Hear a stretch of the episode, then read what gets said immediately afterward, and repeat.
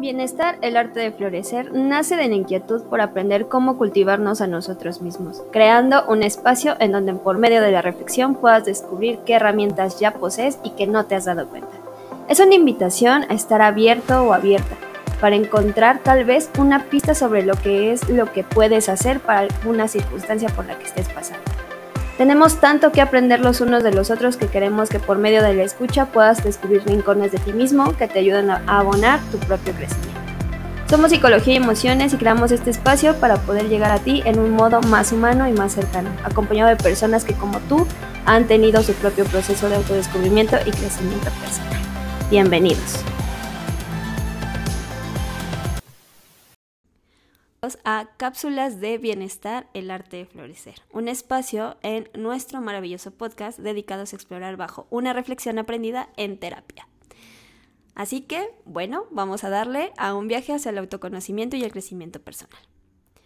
Hoy vamos a desafiar una idea que muchos de nosotros consideramos como verdad absoluta. Soy enojón, soy enojona, soy de carácter difícil, no puedo, no puedo con esto, me es muy difícil. No soy suficiente buena, no soy suficiente o no soy suficiente bueno. ¿Te suenan estos ejemplos? Si tu respuesta fue sí, ahí te va. No eres ni lo que piensas ni tus emociones. ¿Estás listo para cuestionar esta creencia? Pues prepárate para abrir tu mente. ¿Alguna vez te has sentido atrapado en un torbellino de pensamientos negativos?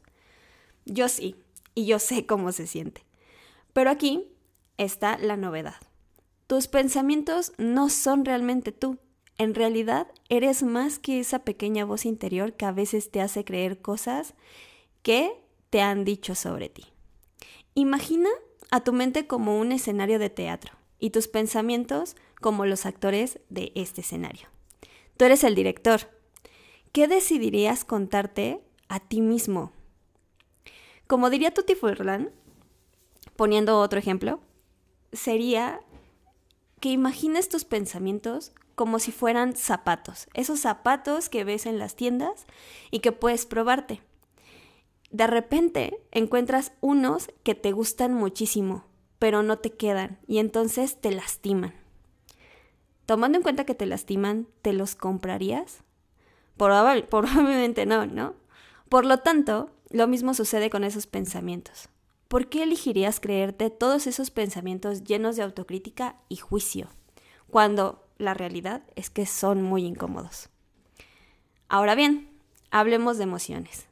¿Alguna vez te, te, has dejado arrastrar por una ola de emociones y te has sentido perdido o perdida en el mar de tus propios sentimientos?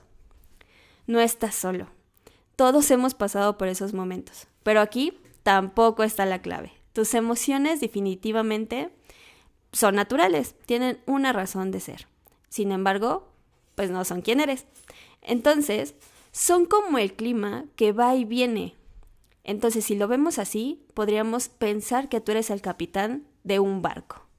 Eh, que este capitán, ¿no? Siendo eh, muy objetivo, puede reconocer esas emociones, permitirles estar presentes, pero también elegir cómo responder a ellas. Prácticamente tú conoces tus emociones cuando las dejas existir y hablar. ¿Recuerdas ese momento en el que te sentiste abrumado por el estrés, la ansiedad o la tristeza? En esos momentos, a menudo nos identificamos tanto con nuestras emociones que creemos que somos ellas. Las vivimos en carne, en carne propia. Pero aquí viene la revelación.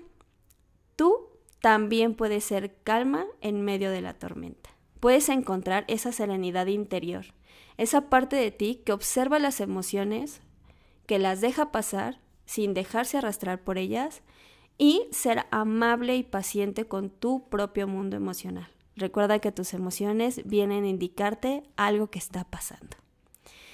Entonces, ¿qué eres realmente si no eres tus pensamientos ni tus emociones? Bueno, pues Solo puedo darte una parte de la respuesta, ya que lo demás tendrás que investigarlo o averiguarlo tú. Eres esa persona que puede observar y elegir conscientemente cómo interactuar con su mundo interior y exterior. Eres la capacidad de ser consciente de tus pensamientos y de tus emociones. Así que, Querida comunidad, los invito a librarse del peso de identificarse completamente con sus pensamientos y emociones, de acribillarse por ellas y permítanse ser más que eso. Ejerzan el poder de elegir su propia obra, su propia historia y de poder conocer su barco emocional. Así que sean amables, divertidos y aventureros en este viaje hacia su verdadero ser. Espero hayan disfrutado esta pequeña cápsula y bueno, pasen una excelente mañana, tarde o noche, dependiendo del horario en el que nos estén escuchando. Así que, hasta la próxima.